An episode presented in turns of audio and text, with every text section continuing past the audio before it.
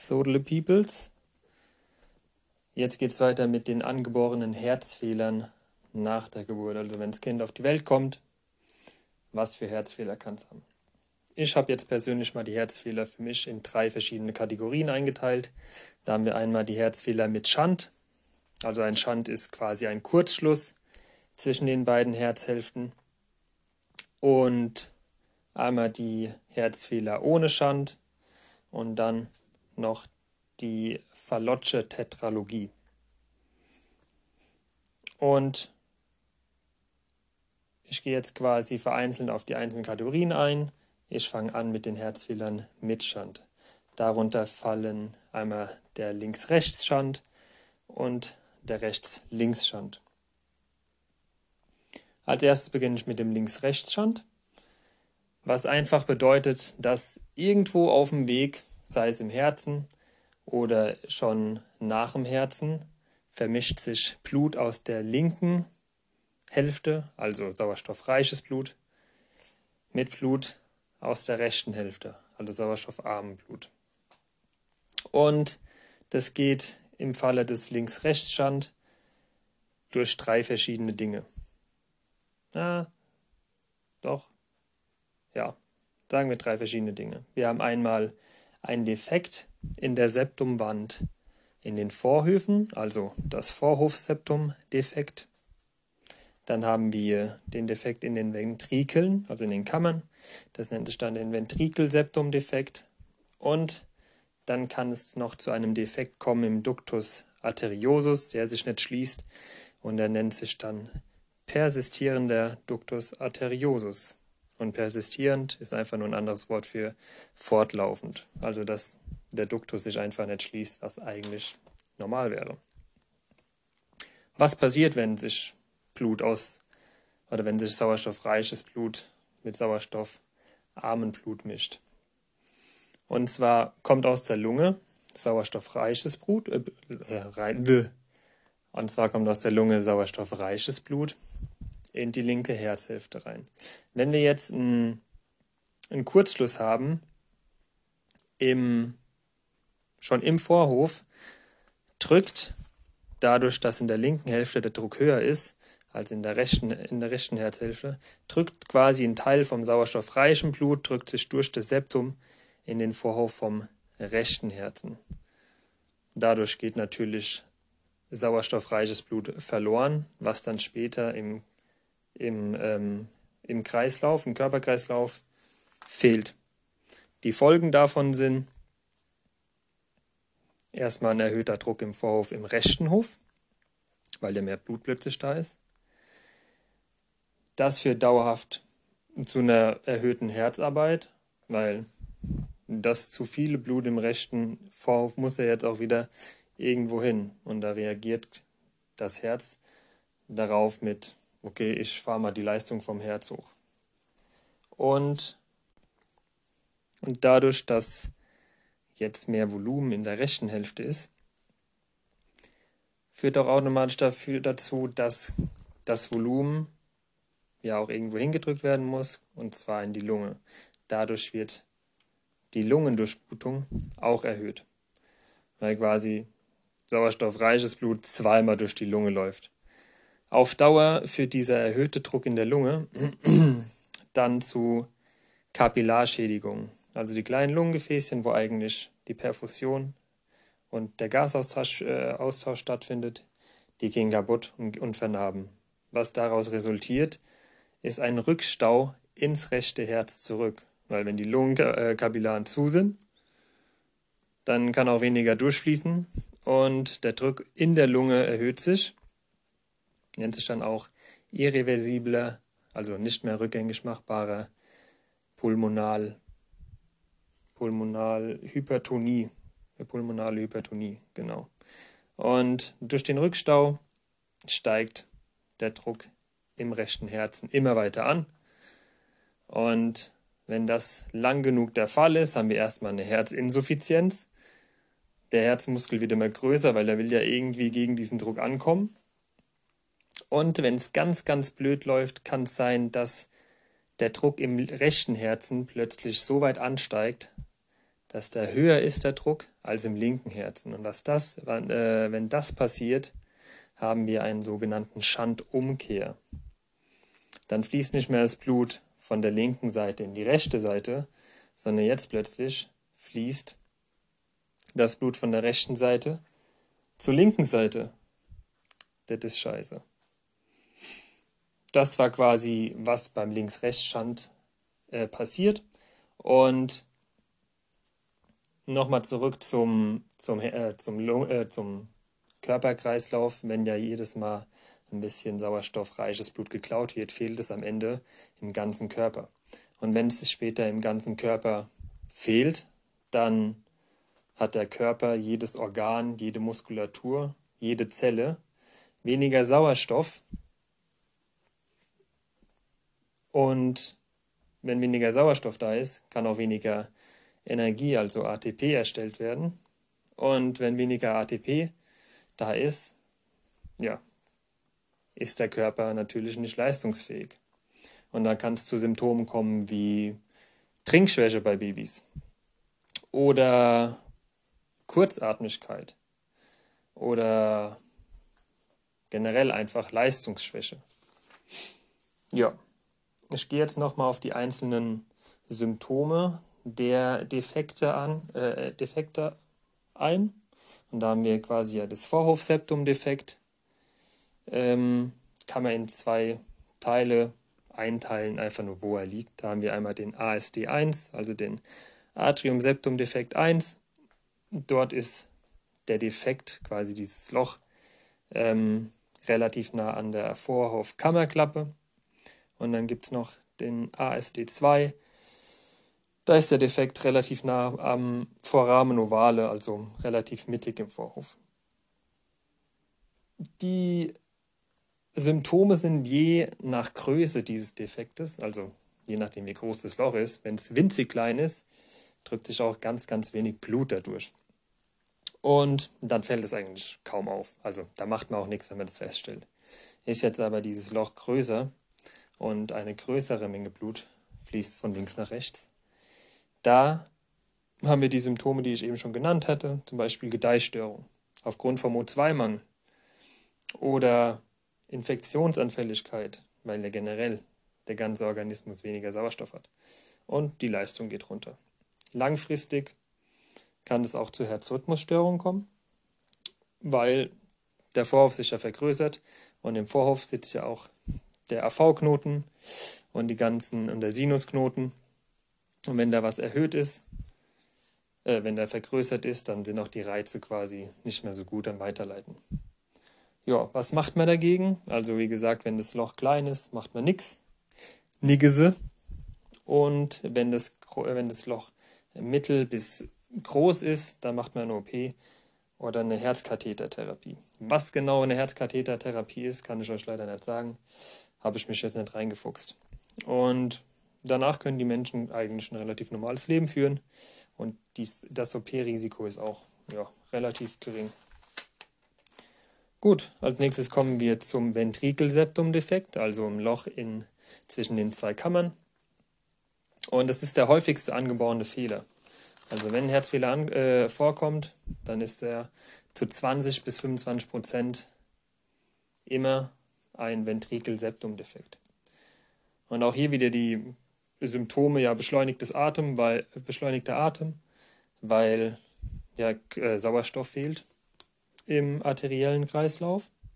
Und wenn Sauerstoff fehlt, denkt sich der Körper, okay, ich muss mehr atmen, schneller atmen, damit ich noch mehr Sauerstoff einatmen kann, aber da es ja immer von der rechten Seite geklaut wird, ja, bringt es leider nichts. Und auch hier wieder Infektanfälligkeit, Trinkschwäche, Gedeihstörung aufgrund wieder dieses O2-Mangels, weil ja immer wieder sauerstoffreiches Blut aus dem linken Herzen geklaut wird ins rechte Herz.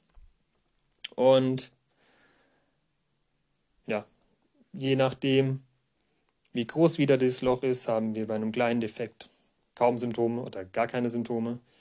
Äh, bei einem mittelgroßen Defekt haben wir eine erhöhte Herzbelastung, was dann am Ende zu einer Hypertrophie des Herzens führt, weil wenn das Blut in den Vorhof fließt, also vom rechten Vorhof in den link, äh, vom linken Vorhof in den rechten Vorhof. Um den Vorhof herum haben wir nicht ganz so viel Muskulatur. Die meiste Muskulatur sitzt eigentlich immer um die Kammern. Und wenn wir jetzt diesen Septumdefekt in den Kammern haben und dieses Loch ist auch noch groß, dann fließt ja, wenn das Loch groß ist, fließt ja ganz viel Blut in die Kammer. Und dann hat ja plötzlich die Muskulatur mit viel mehr Volumen zu kämpfen. Und das ist dann der Grund, warum wir dort eine Hypertrophie haben, also eine Erweiterung des Muskelgewebes, damit, weil mehr Muskulatur können natürlich auch mehr Blut befördern. Und wenn dieses Loch ganz groß ist, dann steigt der pulmonale Druck so krass an, also in der Lunge so krass an, dass wir, wie gesagt, diesen irre irreversiblen Schaden haben, dass die Lungengefäße kaputt gehen und dann haben wir quasi einen Rückstau, was dann zu, dieser, zu diesem Schandumkehr führt, weil jetzt plötzlich rechts der Druck größer ist als links und das führt meistens zu, zu einer Zyanose, also ein O2-Mangel in den Extremitäten. Weil wenn der Körper bemerkt, ey, ich habe kaum Sauerstoff, dann äh, macht er quasi diese Zentralisation. Das heißt, die Durchblutung in den Extremitäten wird herabgesetzt, damit die lebenswichtigen Organe Gehirn, Lunge, Herz, ja, quasi die Organe genügend Sauerstoff haben. Und deshalb haben wir die Zyanose an den Lippen, an den Fingern, Füßen. Ja. Was macht man? Wie gesagt, hier wieder je nach Größe macht man eine OP und die Leute brauchen eine Langzeitbetreuung. Gut, der nächste Herzfehler vom Links-Rechts-Schand war der persistierende Ductus arteriosus, also der fortbestehende Ductus arteriosus. Und auch hier ist wieder der Fall, wenn der Duktus nur noch ein kleines Löchlein hat, weil der Rest sich relativ gut verschlossen hat, dann haben wir eigentlich keine Auffälligkeiten, also sie haben meistens keine Beschwerden, die Babys. Und wenn aber dieses Loch noch relativ weit offen ist, dann haben die Babys wieder eine beschleunigte Atmung und die Leistung geht runter. Und sie haben auch wieder Gedeihstörungen, weil ja immer, weil der Druck ja in der Aorta also dieser Ductus arteriosus ist, ist ja dieser, dieser Durchfluss vom, von der Aorta und vom, von der Arteria pulmonalis. Und da in der Aorta der Druck höher ist als in der Arteria pulmonalis, fließt das Blut von hohem Druck zu niedrigem Druck. Und dann wird auch wieder sauerstoffreiches Blut geklaut, was dann auch wieder im Körper fehlt. Ähm, genau, was macht man dagegen? Auch wieder eine OP. Und bis zur OP macht man, je nachdem, wenn das Loch riesig ist, macht man einfach eine Beatmung plus noch eine Medikation dazu. Und nach der Operation gibt man den Babys noch ein halbes Jahr eine Prophylaxe gegen die Endokarditis, also gegen, den, gegen eine Herzendokard, äh, Herzmuskelentzündung, genau. Oder ist es Myokard? Ich weiß es nicht mehr. Und halt Nachuntersuchung, ob alles gut ist. Ja, das hat es eigentlich mit, den, mit dem Links-Rechts-Schand auf sich. Jetzt kommen wir zum Rechts-Links-Schand. Und wie schon vorhin gesagt, der Rechts-Links-Schand besagt, dass irgendwo sauerstoffarmes Blut sich in den Kreislauf vom sauerstoffreichen Blut schmuggelt. Und das kann auf vier Wege passieren. Also, der erste Weg ist quasi die Folge von dem Ventrikelseptumdefekt, das heißt, dass durch, die, äh, durch, das, durch de, den Defekt in der, zwischen den Kammern drückt, drückt sich ganz viel Blut von der linken Kammer in die rechte Kammer bis dorthin der Druck so weit ansteigt, dass die Lungenarterien oder die Lungenkapillaren kaputt gehen. Und dann gibt es ja diesen Rückstau und dann ist plötzlich rechts mehr Druck oder ein höherer Druck als links und dann haben wir diese Schandumkehr. Das ist der erste Grund. Dann haben wir noch einen Grund und zwar fehlender Sauerstoff in den Alveolen durch zum Beispiel eine Atelektase, also eine Minderbelüftung der Lunge. Wenn das der Fall ist, ja, kann kein Sauerstoff aufgenommen werden. Und wir haben zwar den, der Kreislauf ist zwar, ist zwar, ist zwar offen zur Lunge, aber da die, die Alveolen quasi keinen Sauerstoff hergeben, kann auch kein Sauerstoff aufgenommen werden. Das heißt, sauerstoffarmes Blut geht quasi von der Lunge ins linke Herz und vermischt sich da.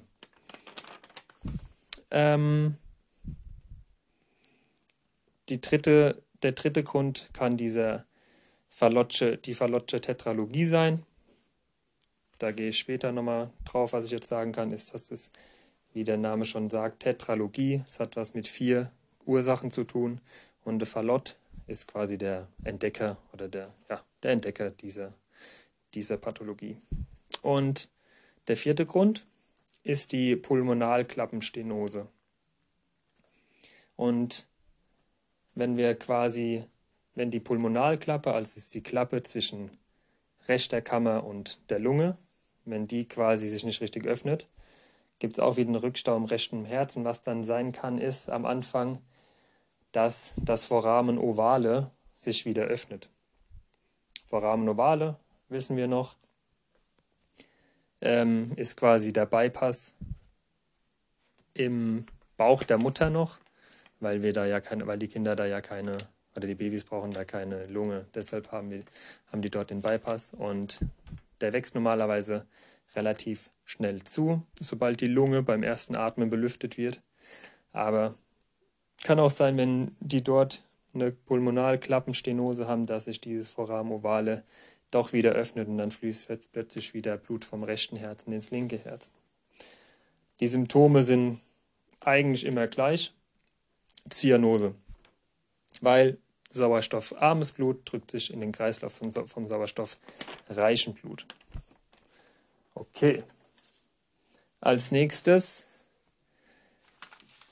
kommen wir zur Fallotschen Tetralogie.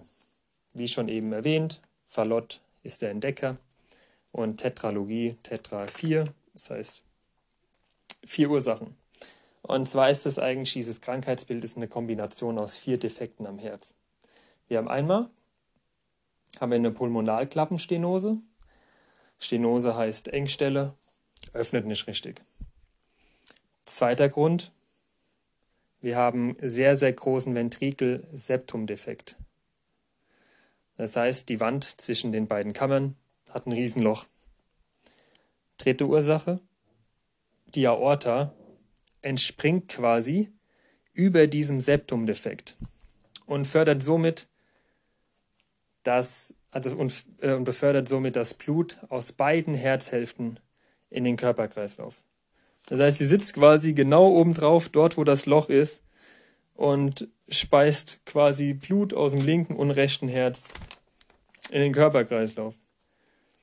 Und das fällt auch unter die Definition oder unter die Kategorie des Rechts-Links-Schands, weil sich ja plötzlich sauerstoffarmen Blut mit sauerstoffreichem Blut wieder vermischen kann. Und der vierte Grund ist, dass es eine Rechtsherzhypertonie gibt. Also auch der Herzmuskel ist noch richtig krass verdickt. Wie genau diese Ursachen entstehen, die sind wohl angeboren. Und die Symptome sind auch wieder immer die gleichen, weil sich wieder sauerstoffarmes Blut mit sauerstoffreichem Blut vermischt, haben wir immer Zyanose und Atemnot. Und wenn die Kinder, das ist auch noch ein Symptom, wenn die Kinder ins Lauf, ins lauffähige Alter kommen, sind die oft in der Hockstellung, um den Druck im Kreislauf zu erhöhen. Gut, was kann man dagegen machen? Gegen die Verlotsche Tetralogie. Also wenn es akut ist, wenn es bemerkt wird, das Erste, was man macht, man drückt die Knie der Kinder gegen dessen Brust, weil dadurch geht die, die Durchblutung in den Beinen runter und die Lunge oder der Druck im Herzen oder im Oberkörper erhöht sich und dadurch wird auch die Lunge mehr durchblutet und dadurch hat der Körper wieder oder der Kreislauf hat, hat wieder mehr Sauerstoff. Und es wird immer, wirklich immer, sobald es erkannt wird, wird es immer operiert. Und was da gemacht wird, man schließt einmal das Loch zwischen den zwei Kammern. Dann macht man eine Resektion der verdickten äh, doch der verdickten Muskulatur im rechten Herzen und was man auch macht, man erweitert die Pulmonalklappenstenose. Und somit erhofft man, dass das Kind lebensfähig ist. Okay, dann kommen wir zur letzten Kategorie und das ist, sind die Herzfehler ohne Schand. Und darunter fallen zwei Stück. Einmal die Aortenklappenstenose, also die Aortenklappe öffnet sich nicht richtig und einmal die Pulmonalklappenstenose. Ich erkläre erstmal die Aortenklappenstenose. Und zwar ist dort entweder sind in der Aortenklappe die Segel verdickt oder sie sind miteinander verwachsen. Dadurch öffnen die natürlich nicht richtig. Und wenn es nicht richtig öffnen kann, staut sich ja dahinter das Blut. Das heißt, der Druck in der linken Herzkammer steigt. Und dadurch haben wir einen, ähm, ja, einen Druckunterschied zwischen Herzkammer und Aorta. Auf Dauer muss dieses linke Herz ja immer gegen diesen erhöhten Druck kämpfen oder pumpen, was dazu führt, dass es zu einer Hypertrophie vom Herzmuskel kommt. Auch wiederum je nach Stenosengrad quasi. Und die Symptome, wenn es eine geringe Stenose ist, also dass die Klappen nicht zu 100% öffnen, aber vielleicht nur zu was weiß ich, 90%, da hat man keine keine Symptome. Das Einzige, was auffällt, ist, sind die Herzgeräusche, die man dann bei der Routineuntersuchung feststellt. Und wenn diese Stenose aber mittel- oder hochgradig ist, das heißt, sie geht nicht mehr ganz so gut auf, dann ist der Patient oder das Baby in Ruhe beschwerdefrei, aber bei Belastung geht die Leistung runter, als auch kann bis zur Bewusstlosigkeit gehen oder auch sogar bis zum Herztod. Herztod, ganz, ganz logisch, weil wenn, wenn durch die Stenose weniger Blut in den Kreislauf gepumpt wird, wird auch weniger Blut in die Herzkranzarterien gepumpt. Und dadurch gelangt weniger Sauerstoff in die Herzkranzarterien. Und wenn weniger Sauerstoff in die Herzkranzarterien bekommt, kann auch der Herzmuskel weniger versorgt werden. Und wenn, wenn du jetzt eh schon ein Herz hast, was merkt, dass der Druck da so groß ist, wird es wahrscheinlich noch mehr pumpen. Und wir wissen ja, das Herz wird nur in der Diastole mit Blut gefüllt. Und wenn du jetzt ein ganz schnell äh, pochendes Herz hast, bei einem Baby, mit einer Stenose, ja, Bewusstlosigkeit oder auch Herztod. Gut, die Therapie ist ab dieser mittelgradigen Stenose wird quasi eine OP gemacht und da wird die Klappe entweder so, so repariert, dass sie wieder einigermaßen funktioniert oder das Kind kriegt eine künstliche Herzklappe. Und wenn das Kind eine künstliche Herzklappe bekommen hat, dann ist es quasi ihr Leben lang auf Gerinnungshemmer angewiesen, damit sich hinter dieser künstlichen Herzklappe keine Thrombose bildet, weil wenn es eine Thrombose bildet, ist der nächste Weg entweder das Gehirn, Schlaganfall oder in Organen oder in Muskeln irgendwie dort eine Verstopfung. Wollen wir nicht. Das war's zur Aortenklappenstenose. Jetzt haben wir die Pulmonalklappenstenose. Die habe ich eigentlich schon erörtert, aber ich mache es nochmal. Und zwar sind auch hier wieder die Segel der Pulmonalklappe verdickt oder auch teilweise miteinander verwachsen. Dadurch kann nicht mehr, ist der Blutfluss eingeschränkt und der Druck in der rechten Herzkammer ja, steigt wieder an. Und auch hier wieder, je nach Schweregrad, haben wir verschiedene Einschränkungen. Wenn es nur eine ganz leichte äh, Stenose ist, haben wir keine Einschränkungen, merkt, merkt Baby nichts von. Wenn wir eine mittel- bis hochgradige Einschränkung haben, dann entsteht eine Hypertrophie des rechten Herzmuskels. Also Herzmuskel wird größer, weil er muss ja auch gegen ähm, einen höheren Druck ankämpfen. Und es macht in, in Ruhe wieder keine Beschwerden, Beschwerden, aber unter Belastung haben wir natürlich Atemnot oder Blausucht. Die Atemnot kommt natürlich wieder darum, äh, davon, dass ja weniger Blut auch in der Lunge ankommt bei Belastung. Und Dadurch ist weniger Blut in den Lungen im Kapillarbett. Dadurch fließt auch weniger Blut ins rechte Herz. Und das Blut, was da ankommt, hat zwar Sauerstoff, aber es reicht nicht für den ganzen Organismus. Und dann haben wir auch wieder diese Zentralisation, dass nur die wichtigsten Dinge versorgt werden. Ja, wenn das eine kritische Stenose ist, also wenn diese Kammer, äh, diese Klappe quasi zu, sagen wir mal, 95% zu ist, 95,43 würde ich sagen, haben wir eine tiefe Blausucht und eine starke Atemnot. Und da fragt man sich so, warum eigentlich Blausucht?